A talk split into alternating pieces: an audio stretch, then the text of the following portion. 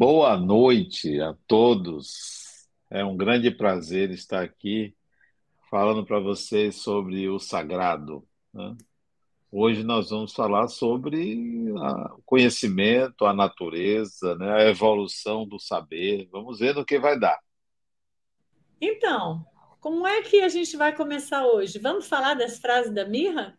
Vamos falar das frases. A primeira frase, qual é? Então vamos lá, olha aqui a primeira frase.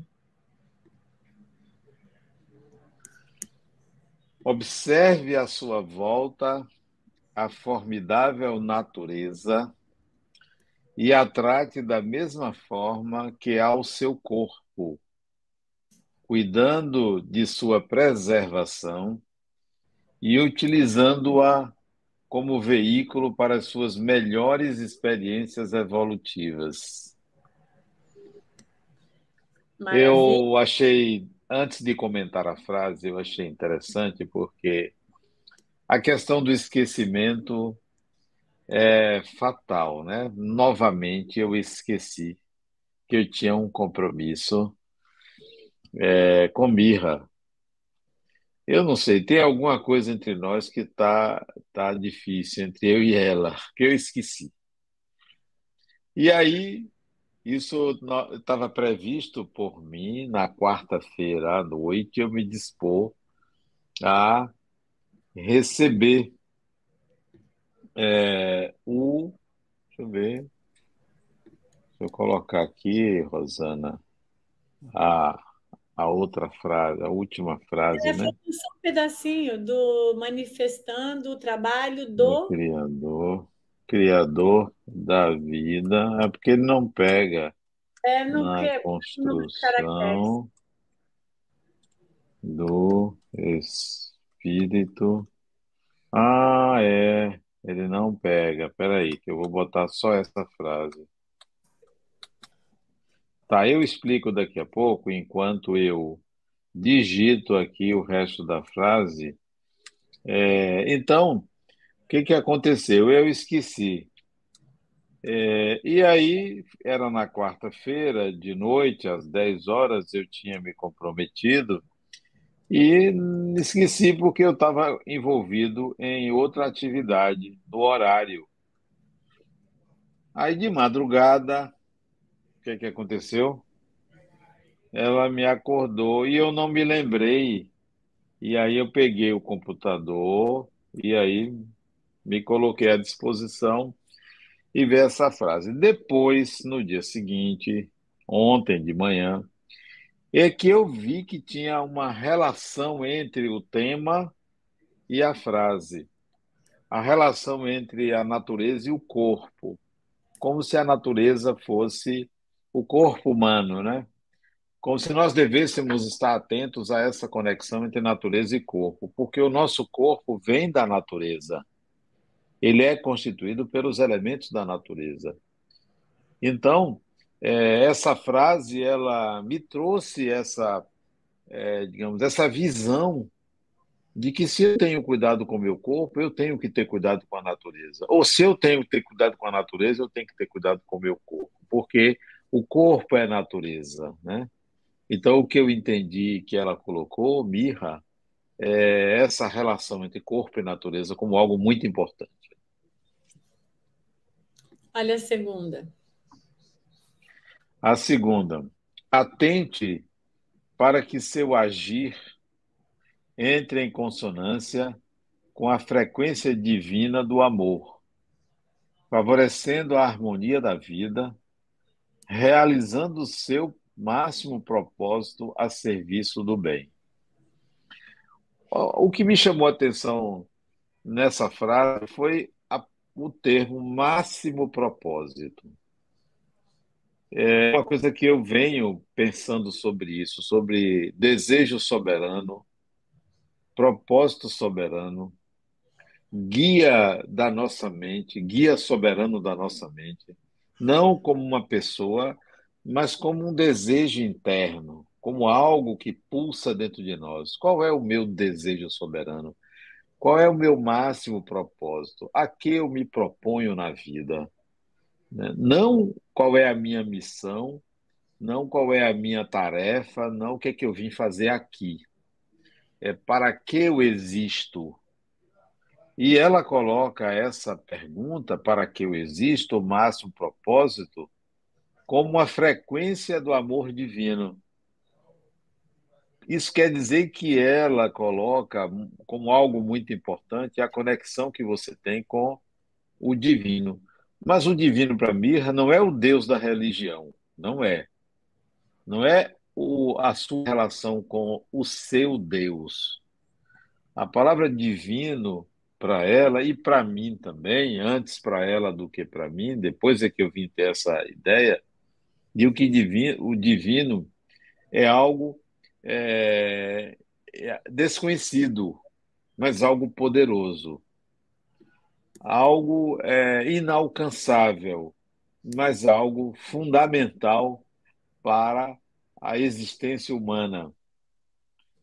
É, não é, portanto, o Deus da religião, porque o Deus da religião ele tem princípios, preceitos, e o divino para Mirra é algo sagrado pessoal, é algo que tem um poder de impulsionar a pessoa, né? algo que permeia tudo. Então, ela, ela coloca máximo propósito, e eu entendi como qual é o seu máximo desejo. E se você identificar o seu máximo desejo, o seu máximo propósito, para que você existe, você deve caminhar na direção da realização desse propósito. Ou melhor dizendo, tudo que você faz, tudo que você faz deve estar em sintonia com esse máximo propósito. Foi o que eu entendi dessa frase. E é um espetáculo pensar nisso, hein? A terceira frase, tá faltando um pedacinho, é você é, porque, no, de novo, não cabe nos caracteres. Mas vamos lá. Ah, tá. Cultive o florescimento da harmonia, regando a planta do equilíbrio íntimo, pois cada experiência que você participa estará manifestando o trabalho do Criador da vida na construção do espírito que você é. Interessante essa colocação, onde ela volta à questão da natureza ela ela trata o equilíbrio íntimo como uma planta, como se fosse uma semente dentro de você que precisasse ser alimentada, que precisasse ser regada, né? O florescimento da harmonia, essa planta se chama harmonia. E para que essa harmonia floresça, é preciso que você regue o equilíbrio íntimo. É como se o equilíbrio íntimo fosse a semente da planta. A planta é maior, a harmonia. A semente é menor, é o equilíbrio íntimo. E ela avança ao dizer que cada experiência que você e eu participamos, tudo que você faz, o menor ato, é, qualquer que seja a escolha, qualquer que seja a intenção, você está é, é manifestando um atributo divino. Porque nós somos emanação do divino. Ou, no mínimo, nós somos fruto do divino. Então, tudo que você faz, toda experiência que você tem, você está representando o divino. Não, repito, não o Deus da sua religião, mas o divino, o que ela considera o divino na construção do espírito que você é.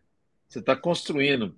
Você não está construindo o personagem que você é nessa vida. Você está construindo o espírito que você é, que ultrapassa os limites de uma vida.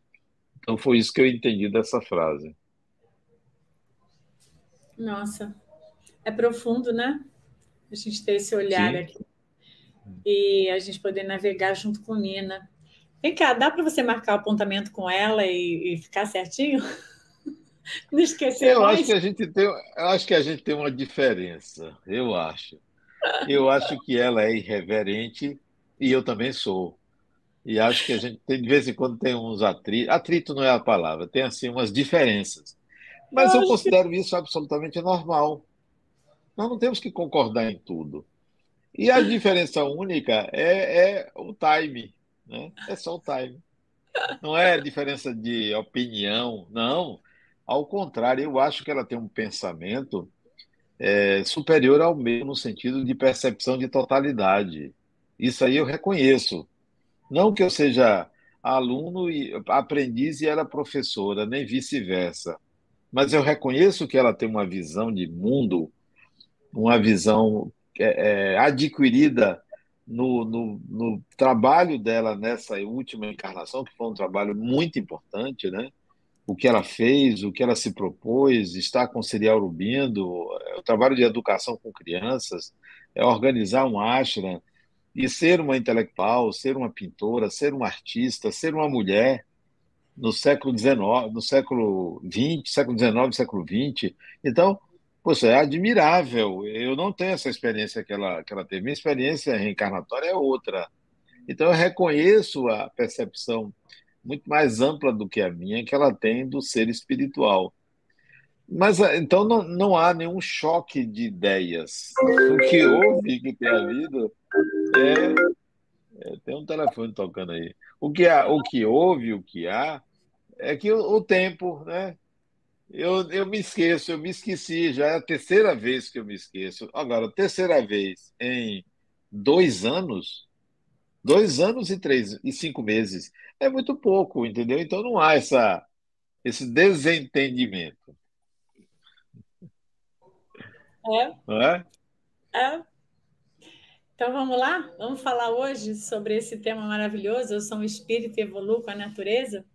Vamos dar essa continuidade, tá. né? É, e isto é um dos temas dos ciclos da ULI. Né? A ULI tem vários ciclos e esse é um dos temas. Né? Eu evoluo, eu sou um espírito e evoluo com a natureza. É, nós não, não nos distanciarmos da natureza. Mas natureza aí não é só florestas, nem animais, nem rios, nem mares. Natureza é toda a vida material.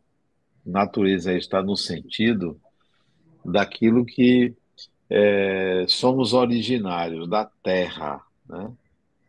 daquilo que fez com que nós adquiríssemos habilidades. Não se pode desprezar a vida material, supervalorizando a vida espiritual. Por que isto é importante? Porque é exatamente no contato com a matéria que nós estamos aprendendo muito. O conhecimento humano, embora ainda é, pequeno, incipiente, embora ainda engateando, ele tem sido importantíssimo para que a gente alcance uma percepção é, de vida, de mundo, de responsabilidade, de inteligência. Ou então, eu evoluo com a natureza, não é independentemente dela. Não se pode desprezar a vida material, porque nós evoluímos é, utilizando a vida material.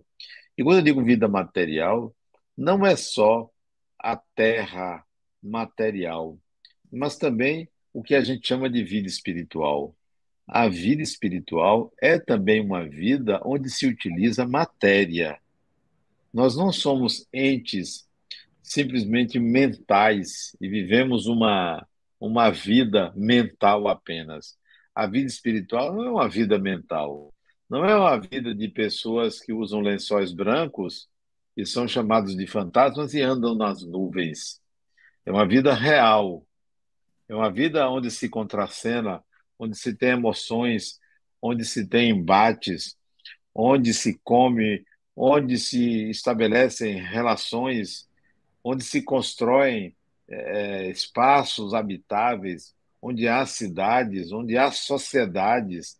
Então, a vida chamada de espiritual, ela se assemelha à vida material, ou melhor dizendo, a vida material se assemelha à vida espiritual.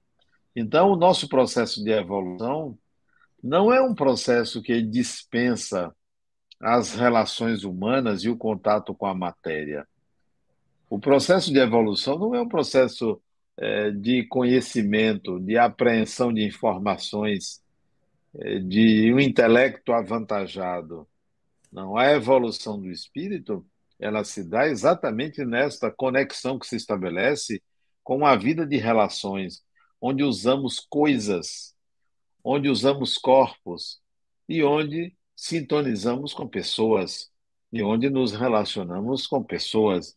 Então, essa evolução com a natureza. E se nós nos distanciarmos é, dessa conexão, dessa relação, nós vamos nos santificar.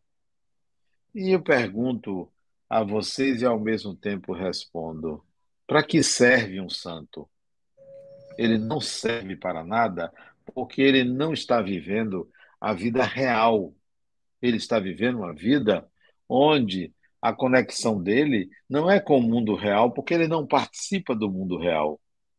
Então, o processo de evolução não é um processo de santificação, não é um processo religioso, é um processo natural, real, humano e que há é, atritos e que há embates e que há idas e vindas e que nós não nos transformamos em divindades de uma hora para outra e nem temos que é, nos distanciar daquilo que é a vida real.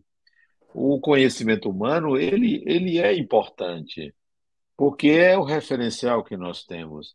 Então, há uma psicologia, há uma engenharia, há uma medicina, há, uma, há um direito, há um, uma arte, há uma, uma série de conhecimentos humanos que precisam ser é, trazidos ao espírito sem que a gente estabeleça que eles são é, equivocados.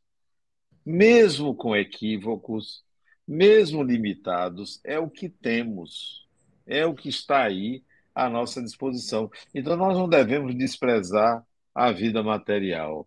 Tampouco devemos desprezar a vida espiritual. É uma continuidade. São sociedades que estão interligadas. São sociedades em que há uma migração de uma para outra. Há um ir e vir, vir constante, no, dia a dia.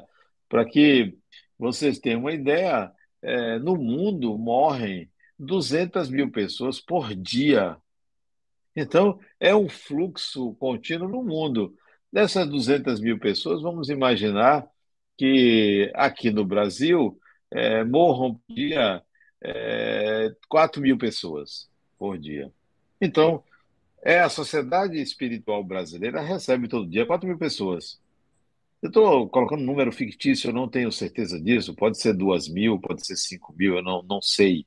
Eu estou é, estabelecendo um marco entre 200 mil é, que nós temos por dia no mundo. Então, se nós tivermos mil pessoas por dia, imagine, se na sua cidade, se uma cidade como Salvador, que tem 3 milhões de habitantes, morrem é, 200 pessoas por dia, das, de, das causas mais variadas, é um impacto muito grande para uma sociedade espiritual que tenha um milhão, dois milhões de habitantes. Você tem que cuidar de 200 pessoas por dia dos diferentes, não é a mesma. E não é só um dia, você para acolher uma pessoa recém-desencarnada, que é uma pessoa que vem trazendo é, uma fragilidade muito grande, não é só sai daí, vem para cá para esse hospital e fica aqui numa, numa sala. É você lidar com processos. Então, é muito complexo a sociedade espiritual, como é complexo a sociedade material. Então, é, nós não podemos desprezar essa vida material é, morre-se como se vive. A vida espiritual é você o que você vai viver, é o que você é, sem nenhum julgamento moral. A vida espiritual não é uma vida moralmente onde as pessoas são julgadas se erraram ou se acertaram. A vida espiritual é uma vida onde as relações são relações de sintonia, de afinidades, né? Então, se eu sou uma pessoa do bem, eu encontro pessoas do bem, mas se eu, se eu sou uma pessoa que, mesmo sendo do bem, eu tenho algumas defici deficiências, inabilidades, eu vou estar com pessoas deficientes e inábeis. É uma questão de é, afinidade só. Não há, não há uma separação de bons e maus. Senão, nós teríamos uma sociedade só de maus que seria um caos. Não, nós temos uma sociedade mista de bons e maus, de brancos e pretos, de amarelos, de cor-de-rosa e de todos os gêneros. Então não há, não há essa separação entre o bem e o mal como nós separamos na nossa mente, porque até aqui na Terra, você vai no hospital só tem gente boa, você vai numa construção, numa obra só tem bons operários, você vai numa casa só tem gente do bem. Não, nós, a nossa sociedade ela se caracteriza por uma mistura, por uma diversidade muito grande. Essa diversidade continua na vida espiritual. Há uma diversidade muito grande. Essa, essa consciência que nós devemos ter. Não separe o espiritual do material. É, então, evoluir com a natureza é entender que o que nós estamos vivendo aqui na Terra, o que nós estamos vivendo aqui nessa dimensão, é algo importante e que não se repete. Nunca se repete, nada se repete. Quando você volta, você nunca vai encontrar a mesma coisa, até porque você volta no tempo seguinte. Imagine uma, uma pessoa, uma mulher que teve uma criança e que viveu até dois anos de idade. Essa criança, até um ano de idade, um ano de idade, uma criancinha de um ano de idade teve um problema, faleceu. E essa criança, ainda no estado infantil, desencarnada, Três, quatro meses depois, essa mesma mãe se dispõe a engravidar de novo e traz um segundo filho. Vamos admitir que seja o mesmo filho. O mesmo filho. Ele vai encontrar o mesmo cenário? Não. Não vai encontrar. Mesmo que ela continue na mesma casa, com o mesmo marido, com o mesmo emprego, tudo igual, mesma rua, tudo igual. Mas é uma outra mulher. Por quê? É uma mulher enlutada que não se tira internamente a, a experiência da perda, a experiência do luto interno, a experiência de uma maternidade que foi interrompida até um ano de idade. Então, isso, é, isso a segunda criança, que é o mesmo espírito, irá enfrentar. Que, quando veio da primeira vez, não encontrou essa mãe assim. Era uma mãe alegre e feliz, porque teve um filho. E a, a, o novo momento, esta mãe, ela vai estar com essa ferida lá dentro. Ela vai projetar nesse filho, que é o mesmo, outras, outros sentimentos, outras disposições. Então, nunca é a mesma experiência. Você não está aqui para repetir nada, mesmo que você perceba, poxa, eu já vivi isso, os famosos déjà vu.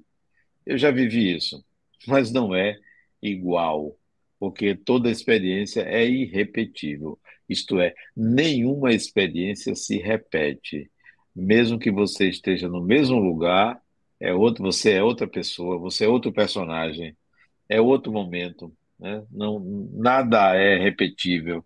Então, a natureza que se refere à frase da Uli é a vida como ela é, ela não se repete. Portanto, você deve aproveitar esta experiência de estar nesse corpo como única, única. A vida continua, você vai reencarnar, mas essa experiência que você vive agora não vai se repetir nunca mais. As pessoas com quem você contracena, as pessoas com quem você estabelece relações, esta relação que você está estabelecendo hoje não vai repetir, mesmo que você reencontre essa pessoa no futuro. Então, se você quiser alinhar, alinhar é, uma relação, se você quer estabelecer uma, é, um equilíbrio numa relação, não espere para adiante. Faça isso agora, porque se você está com essa vontade, a vontade deve ser realizada o mais rápido possível, porque não vai se repetir a experiência. É, é essa a questão do evoluir com a natureza. E essa natureza que nós estamos vivendo, veja, há anos atrás, vamos botar aí 50 anos atrás, você se alimentava de trigo, farinha de trigo, para comer o seu pão. Aquele pão que você comia não é o pão que você come hoje. Por quê? Porque o alimento sofreu mutações, alterações para que a produtividade atingisse o maior número de pessoas pudessem comer o seu pão. Então, esse alimento que você come hoje, ele é novo. Ele passou por um processo diferente. Então, cada experiência, novamente, ela tem o seu, eu diria, sabor, aproveitando que estamos falando de pão, tem o seu sabor. Deguste a vida, deguste a experiência, porque ela não vai se repetir. É, eu conto uma história de dois irmãos numa família de quatro, dois deles eram inimigos. Inimigos. Passaram dois anos sem se falar, dentro da mesma casa. Dois anos. E um deles saiu de casa porque arranjou um emprego em outro estado, foi embora. E não se falaram, não se viram. Dois anos convivendo, inimigos, por quê? Por uma disputa doméstica do amor da mãe. Algo bobo, mas aquilo ganhou proporções de não falar com um dia, dois dias, três dias, aquilo foi se estendendo, dois anos sem se falar, até que um deles foi embora. E esse que foi embora veio um ano depois a falecer por uma causa lá natural, digamos assim, uma doença, faleceu. E esse irmão que ficou em casa, ele era adolescente, ele começou a sentir falta do irmão, a sentir falta, a chorar, porque ele queria o irmão, mesmo que estivessem brigados, mesmo que não falasse. Não era por culpa, não é assim, ah, eu me sinto culpado porque ele morreu e eu não falei com ele. Não, ele já sentia falta desde que o irmão saiu de casa. Como se perdesse um referencial. E, e é aí onde eu estendo. A história ela, ela continua porque esse irmão desencarnado se aproximou dele, veio atraído pelo sentimento de amor dele, veio visitá-lo, estando desencarnado, veio visitá-lo, e espiritualmente se reconciliaram. Mas essa experiência quer dizer o seguinte: não importa se uma pessoa está na sua vida e tem é, algo que você não gosta, é irrepetível. É irrepetível. É importante que você viva a experiência e não adie o encontro pessoa a pessoa, né? a relação pessoa a pessoa. Porque a encarnação, ela não é uma experiência aleatória. A encarnação não é uma experiência punitiva. A encarnação não é uma experiência para que você venha aqui consertar uma coisa que você fez de errado. A encarnação, ela não se repete no seu conteúdo. Se repete o encarnar, mas o que é vivido é exclusivamente pessoal, é algo que não volta, não volta, você não recupera. É, é algo que você tem que viver conscientemente, diretamente e, e de uma forma você extrair da experiência, por mais simples que essa experiência seja, você extrair é, o melhor, o que for possível daquela experiência. Se você, por exemplo, for viajar, e for para uma cidade que você não conhece, poxa, você não quer voltar de lá e alguém dizer: você foi naquele lugar, é o lugar mais importante daquela cidade, e você não foi. Por quê? Porque você estava distraída. Então, considere a encarnação a oportunidade de estar no melhor lugar de uma cidade. Isto é, você está no melhor momento evolutivo nas melhores escolhas possíveis. Não se esqueça disso, porque o que você vive lhe pertence. A cidade, a natureza, é, as contingências que você está sujeito, sujeita, elas são correspondentes a você. Podem mudar? Absolutamente podem mudar. Totalmente podem mudar.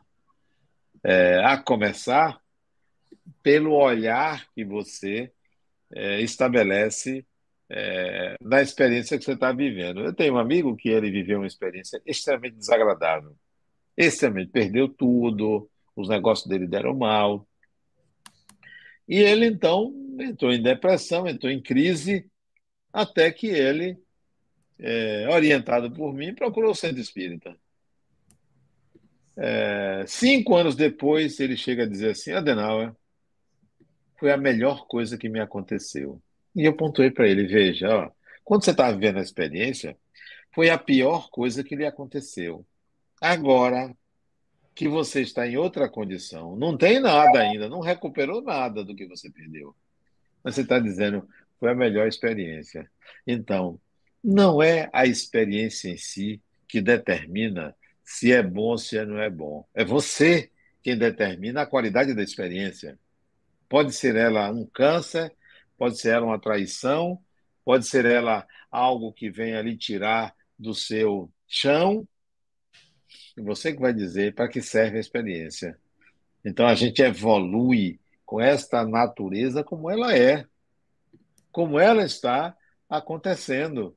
E é importante, então, quando você estiver diante de uma experiência ruim, que lhe atinja, que toque na sua ferida, que lhe agrida, que lhe tire do sério, que uma pessoa possa ter feito isso com você, tente dizer para você mesmo, fulano, não se esqueça, esta é a melhor coisa que está lhe acontecendo. Será que você consegue, no calor de uma raiva, ou no calor de uma perda, ou se sentindo sem chão, você dizer: o que eu estou vivendo é a melhor coisa que poderia me acontecer. Tente fazer isso. Aí você muda a realidade. Ela já não terá a influência é, que teria sobre você se você dissesse: Poxa, que absurdo! Por que isso está acontecendo comigo? Eu não mereço isso. Lamento. Não é uma questão de merecimento. É uma questão de realidade. Olha é a sua realidade. Não tem nenhum julgamento de valor se você merece ou não merece será sempre merecimento o que quer que lhe aconteça. Então não é eu não mereço ou é merecimento, tudo é merecimento. Então, a evolução com a natureza é assim: o que está acontecendo à minha volta? Que natureza é essa que eu tenho? Tecnologia? Árvores? Pessoas? É, objetos? Dinheiro? O que for que eu tenha à minha à minha disposição, qualquer que seja a realidade na qual eu viva, governo, corrupção, etc, etc, essa é a minha realidade. É ela. O que, que eu faço com ela? Jogo pedra? Eu estou jogando pedra na minha realidade. Eu sou mais um, um, um acusador se eu jogo pedra na minha realidade. Se, por exemplo, eu viver, eu estou numa família e ache que meu pai é um cafajeste. Eu estou atirando pedra na minha família, porque ela é minha, eu estou nela. Se eu acho que fulano, ciclano é isso e aquilo, eu estou atirando pedra naquilo que me pertence. Então, quando eu olho para o mundo e digo assim, esse mundo só tem guerra, é o meu mundo que eu estou falando. Não, esse mundo não só, não só tem guerra. Se eu olhar para o mundo e dizer só tem corrupção, é eu que estou estabelecendo isso para o meu mundo. O que é que tem no meu mundo? Tudo, absolutamente tudo. Porque o que é interno é externo. Então, tudo. Eu sou a medida, de, a medida de todas as coisas, como dizia Aristóteles, o homem, o ser humano é a medida de todas as coisas. Então, quem mede o mundo sou eu. Quem diz o que ele é, sou eu. Então, eu começo a ver que a natureza ao meu redor é o mundo que existe dentro de mim. Dentro de mim. Porque se eu não considerar isso, que o mundo que existe dentro de mim é como é o mundo externo, eu vou estar alienado da natureza, alienado do mundo, alienado da vida. E eu não posso me alienar da vida, porque eu sou partícipe da vida. Então ela é como eu sou. O, tudo que você enxergar, é, estupros, abusos, agressões, roubos, observe também que existe afeto, amor, alegria, tudo isso é o humano. É você, sou eu. Nós somos isso porque, sob certas circunstâncias, somos capazes de ir do céu ao inferno e do inferno ao céu em segundos. Somos assim.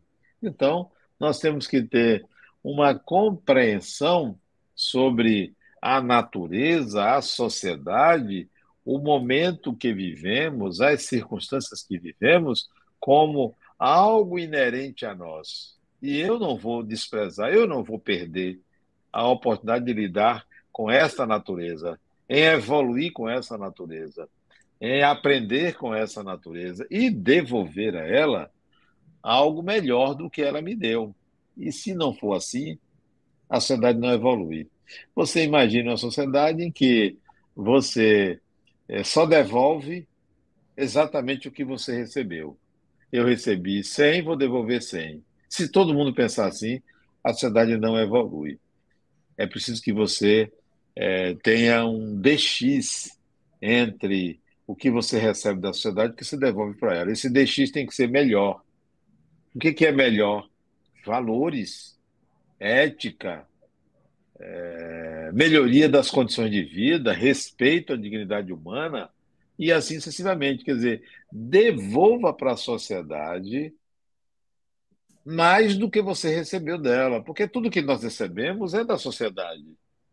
Nós não recebemos é, assim, pela graça de Deus. A gente vai na sociedade, vai lá buscar com suor, vai lá buscar com trabalho, aprende. Então eu, eu sou os meus valores eu extraí do meu convívio social. O que é que eu devolvo como valores para a sociedade melhorar e eu poder ter de volta, numa próxima encarnação, algo melhor?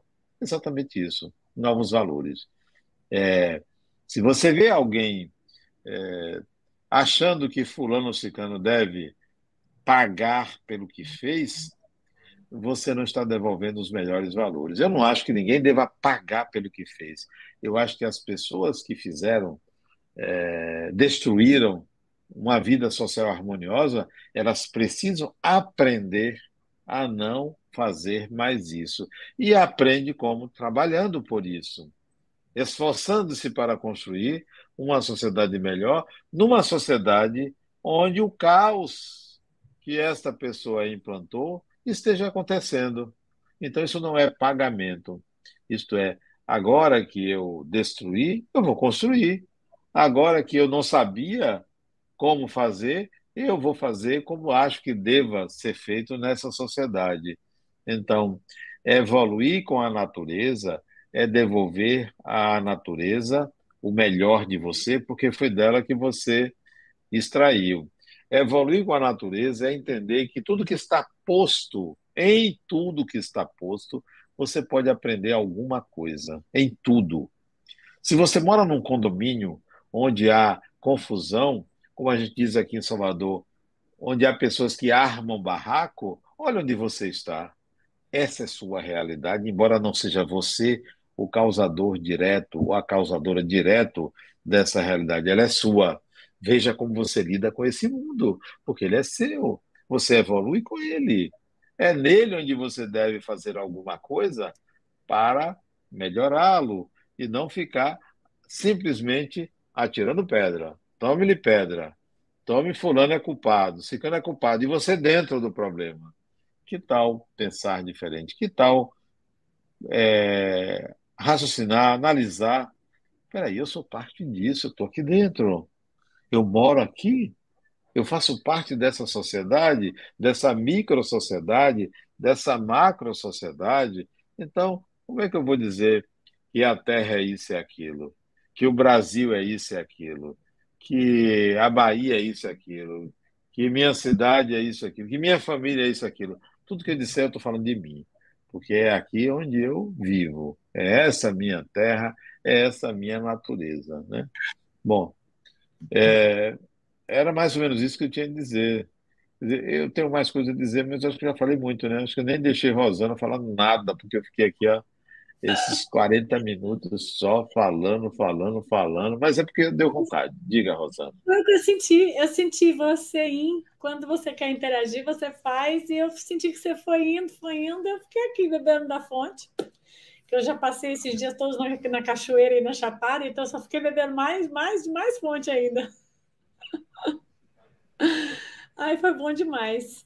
Olha só, a gente tem algumas perguntas que eu acho que de repente vão complementar para você poder trazer um pouco mais aí do que você possa achar que vai complementar da sua fala. A Simone disse verdade, temos que possuir um equilíbrio entre a vida material e a espiritual. Esse equilíbrio, é, Simone, para mim quer dizer o seguinte: o que faço na vida espiritual, o que faço na vida material, tem que se equivaler. Tem que ser a mesma coisa. Não há diferença. Eu sou isto. Aqui eu sou isso depois que eu desencarnar. Eu não tenho que pensar assim, poxa, depois que eu desencarnar, eu vou ter que é, botar as mãos para o céu e agradecer a Deus pela vida que tive. Eu tenho que continuar sendo eu mesmo, porque é o espírito é que transita de um lado para outro. É o mesmo espírito que transita de um lado para outro. Então, a gente tem que equivaler, sem achar que é diferente. Ela continua fazendo uma pergunta assim, ó. É, mas na vida espiritual também temos as condições, a condição de evoluirmos também? Ah, não há não evolução. Evoluímos sempre. Agora, raciocínio é o seguinte: você está encarnada, está aqui na Terra, um dia vai desencarnar. Mas vamos dizer que você quer saber como é a vida espiritual.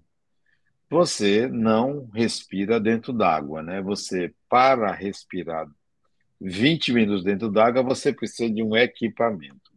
Então, vamos botar esse equipamento e ir para dentro d'água. Agora você vai viver dentro d'água com equipamento. O que você aprende dentro desse equipamento, dentro d'água, é a mesma coisa que você aprende aqui, sem o equipamento, respirando direto o ar? Não. Seus movimentos serão limitados, você vai estar sempre tendo que se preocupar com oxigênio. É uma outra realidade, mas é você que está dentro dela, é o mesmo. É evolui sim, mas as experiências que você aprende dentro d'água não são as mesmas experiências que você aprende fora d'água. A experiência que você vive usando este corpo são diferentes da experiência que você vive usando o corpo espiritual. Da mesma forma que, se fosse dentro da água, você estaria usando outro corpo, um escafandro. Aprende-se outras coisas. É irrepetível. O que se aprende aqui não se aprende lá. O que se aprende lá não se aprende aqui. Então, aproveite para aprender aqui o que só se aprende aqui. E a Kelly comentou assim: Eu estou compreendendo que as experiências ruins nos trazem ensinamentos grandiosos. Em parte, Kelly, não chame mais de experiências ruins. São todas experiências. Todas. São todas experiências. Elas não são ruins, nem são boas. Elas são experiências. Todas geram crescimento. Cabe a gente olhar e se perguntar: que é que eu tenho que aprender com isso? O que é que eu tenho que aprender? Um dia, há muitos anos, eu fui assaltado, levaram meu carro. Três homens com revólveres que pareciam canhões na minha frente. E levaram meu carro. E eu, depois que eles saíram, eu perguntei: o que eu tenho que aprender com isso aqui? Primeiro, o que, é que eu faço agora que eu não sabia o que fazer? Medo? Não tive medo, acho que não deu tempo de ter medo. Não deu tempo de correr, eu disse: olha, alguma coisa eu tenho que aprender com isso aqui. Vamos lá. É assim que a gente deve encarar as experiências consideradas de ruins. A, a Kelly continua assim numa pergunta: olha, podemos até não concordar com o meio que estamos, mas quando não nos revoltamos com ele, o aprendizado se faz, esse raciocínio está certo? Exato. Exatamente, Kelly. É isso. O aprendizado se faz. Sempre você está aprendendo. Qualquer que seja a experiência. Porque se você pensar assim, eu só quero viver experiências boas, vai atrofiar. Uma pessoa que só vive boas experiências, ela esquece que o bom, ele é inimigo do ótimo. O bom vicia. O mal nos ensina a crescer mais do que o bem. Então é melhor você não considerar nem mal nem bem. Toda experiência é uma experiência de aprendizado. E eu não vou só atrás da experiência que eu considere boa. Eu quero viver as experiências que a vida me manda. Entende? É maravilhoso. Acho que o pessoal aqui mandou as é, tem, tem uma pessoa que aqui no meu Instagram está perguntando o seguinte: é. É, Vivi Pércio, como curiosidade, Adenauer, é o que você aprendeu? Eu acho que ela está se referindo com o, o assalto que eu sofri em 1992. Isso tem 30 anos atrás, 1992. O que, que eu aprendi? Eu aprendi algo que eu já sabia um pouco, mas faltava a experiência prática, desapego. Não sou dono de nada. A gente só tem aquilo que a gente pode perder ou que pode dar. Isso a gente tem. Então, quando eu perdi o carro, eu disse, poxa, eu, eu posso posso ir um carro, porque aquilo não me desestabilizou. Perdeu? Vou trabalhar para comprar outro. Foi o que eu fiz. Foi o que eu pensei. Só que três horas depois, a polícia localizou o carro e me devolveu. Mas eu já tinha aprendido a lição. Né? Posso perder. O que você possui, se você não pode perder, o objeto que você possui é que lhe tem. Se você tem um relógio, eu não posso perder. Esse relógio lhe tem. Se você tem um celular, eu não posso perder. Esse celular lhe tem. Então, aquela experiência me ensinou: você só tem o que você pode perder. Isso é o que você tem. Você só tem o que você pode dar a alguém. Isso você tem. Mas o que você não pode perder nem pode dar, lhe possui. Foi o que eu aprendi Persil vive. E é importante isso, né? Porque vai fazendo a diferença para que a gente entenda o que representa apego e desapego, para que a gente também entenda é, esse processo da vida material, né? Que a gente saia dessa ilusão de que possui e que as, as coisas que nós estamos usando aqui, quando o desenlace acontecer entre o espírito e o corpo físico, a gente não vai poder levar. Então, esse treino é bom, né? Às vezes ele é doloroso, né? Cria aí um medo, cria coisas, mas ele é importante para a gente meditar, não no que o assaltante fez com a gente, isso é uma parte, né? Mas no que nós podemos aprender com aquela circunstância que né, fomos desafiados, né? Sim, com certeza. A gente está sempre aprendendo. Seja no bem, seja no mal, a gente está sempre aprendendo. Tem gente que fala assim: se não aprende pelo amor, aprende pela dor. Aprende de qualquer jeito. Sempre o espírito está aprendendo. Não tem não viver. Não existe não viver. Não existe. Não é dado ao espírito não viver. Por exemplo, se uma pessoa passa a encarnação toda com preguiça, sem trabalhar, sendo mantido por outra pessoa, está aprendendo alguma coisa. Isso é viver, isso é escolha. É escolha. Você pode pensar, mas é uma escolha errada. É uma escolha, é o que é possível para aquela pessoa. Eu não vou dizer que é errado ou que é certo. É o que é possível. Ah, mas quando desencarnar vai se arrepender. Se se arrepender, vai fazer diferente. Nova escolha. É só escolha. Sempre estamos aprendendo. É. Quero agradecer a todo mundo que esteve aqui hoje com a gente, né? Eu queria só te pedir uma coisa. Houve aquela pergunta que você falou sobre a diferença do ruim, é, a gente não ficar focado no ruim. Fala mais um pouquinho sobre isso, porque eu acho isso tão importante quando você fala, não qualifique assim ser ruim ou não, ou não ser ruim. É, é, não, não qualifique se a experiência é boa ou é ruim. Eu, por exemplo, gosto muito de viajar. Viajo muito, vou viajar daqui a um mês eu vou viajar, vou até para os Estados Unidos com a família.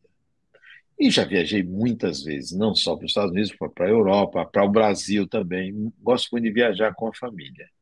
E sempre tem contratempos, né? Contratempos.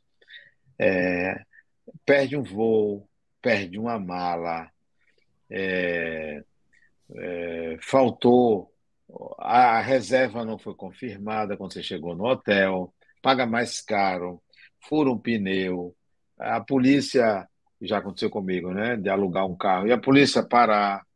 São contratempos, mas são experiências impagáveis. Não me tira do sério. Não me tira. Eu fico, eu penso assim, olha, é Deus conversando comigo. Se está me dando isso, é Deus conversando comigo. É a linguagem da vida. É assim que ela funciona. Eu topo. Vamos lá.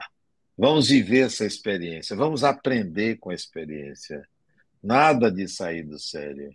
Por exemplo, eu uma vez viajei para os Estados Unidos e trouxe a Rosana é testemunha disso, porque me, me hospeda em casa dela, e trouxe equipamentos para a fundação, aqui a Fundação da Harmonia. Eu traz, comprava muita coisa para a fundação. É, câmeras, microfones, computadores que eu podia trazer, eu trazia.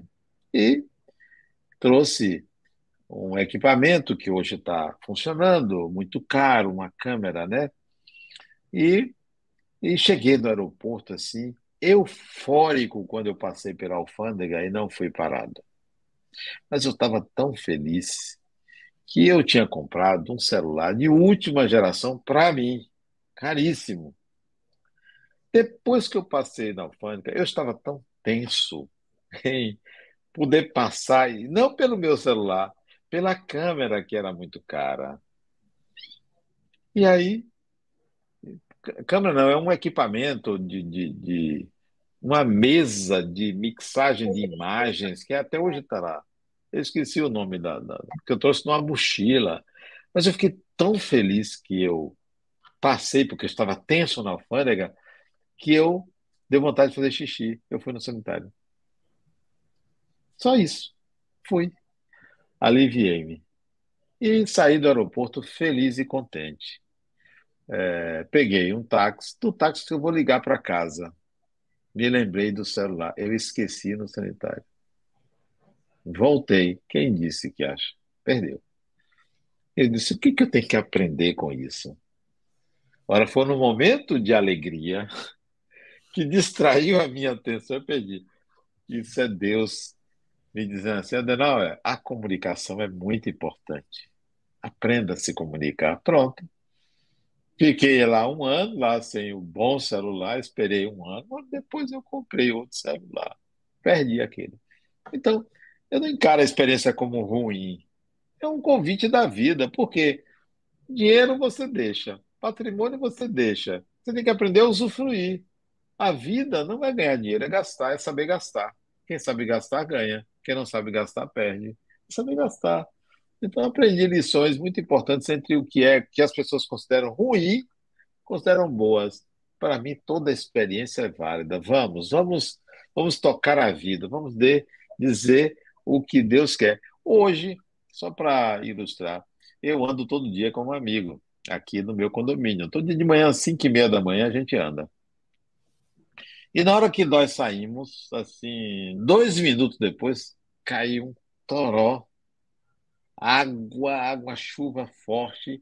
E ele começou a correr para voltar para casa. Não, vamos viver a experiência da chuva fria no corpo. Ele disse: Você está maluco? Eu quero. Se você vai voltar para casa, você. Eu quero. Ele não voltou. E não deu cinco minutos, a, a gente já molhada, a chuva parou e continuamos andando. Qualquer prazer me diverte, mesmo que às vezes ele seja um pouco forte. Não, não considero a experiência ruim. Ela é uma experiência, né? Ah, tá vendo? Os dias que eu andei com vocês só tinha sol. Foi bom. A chuva foi para vocês. Eu não precisava. Antes da gente encerrar, quero dividir isso aqui. Eu achei tão fofo da Kellen, ó. Que emoção estar aqui com vocês ao vivo. Estou emocionada. Parece que estamos fisicamente juntos. Gostoso. De onde Kellen Dória é? De onde ela é? De onde você é, querida? De onde Diga você aí, é, pessoal.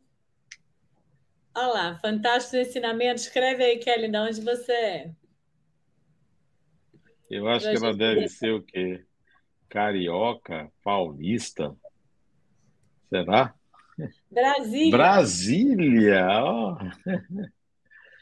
Brasília está pertinho da gente.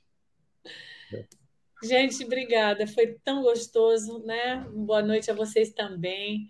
Foi fantástico esses ensinamentos, eu concordo, sem dúvida, fantásticos. Né? Quero agradecer a participação de vocês. Obrigada, Mira. Abraço para vocês também. Muito gostoso a gente estar juntos. Mas anotem na agenda de vocês. O próximo encontro com o Sagrado vai ser dia 24 do 6. E é Eu Sou um Espírito Livre. Vai ser o próximo tema que a Adenal vai dar continuidade. E nessa segunda-feira nós retornamos com o nosso bate-papo sobre o Evangelho entre Maisalde e Janete Alves que elas vão falar sobre as, os bem-aventurados, os que são mansos e pacíficos. Vai ser bem gostoso. Participem. Acontece às 20 horas, diferente do sagrado, que acontece às 18 horas do horário do Brasil. Que bom, Simone, que você vai estar presente. Gente, boa noite a todos vocês. Olha aí, tem gente mandando aí, ó. Muito bom te ouvir, o Marcelo está dizendo, Adenauer. Que gostoso. também acho. Compartilha. Agora, oh, Marcelo, eu não tenho esse prazer. Eu gostaria de ter o prazer de me ouvir. Eu não me ouço. Eu não assisto minhas palestras, porque eu faço palestra toda semana. Não dá tempo de eu assistir o que eu falo. As pessoas, Adenal, gostei do que você disse. E daí, para me lembrar do que eu falei? Eu não tenho esse prazer que você tem. E a Kellen, com esse carinho, escreveu acolhedora do Grupo Acolher. A Kellen está grupo com a gente. Acolher alguns grupos e ela tem uma história linda é, que, quem sabe, uma outra vez a gente pode dividir aqui. Foi muito bom. Maria Joana, olha que ótimo. Rosana, Adenal, muito obrigada por esse trabalho maravilhoso. Adenal, gratidão, né? Não preciso nem dizer, tá todo mundo grato. Obrigado, obrigado. Também. Eu poder te ouvir. Aí é muito bom. Boa noite a todos vocês. Tchau. Fiquem com Deus. Tchau para vocês.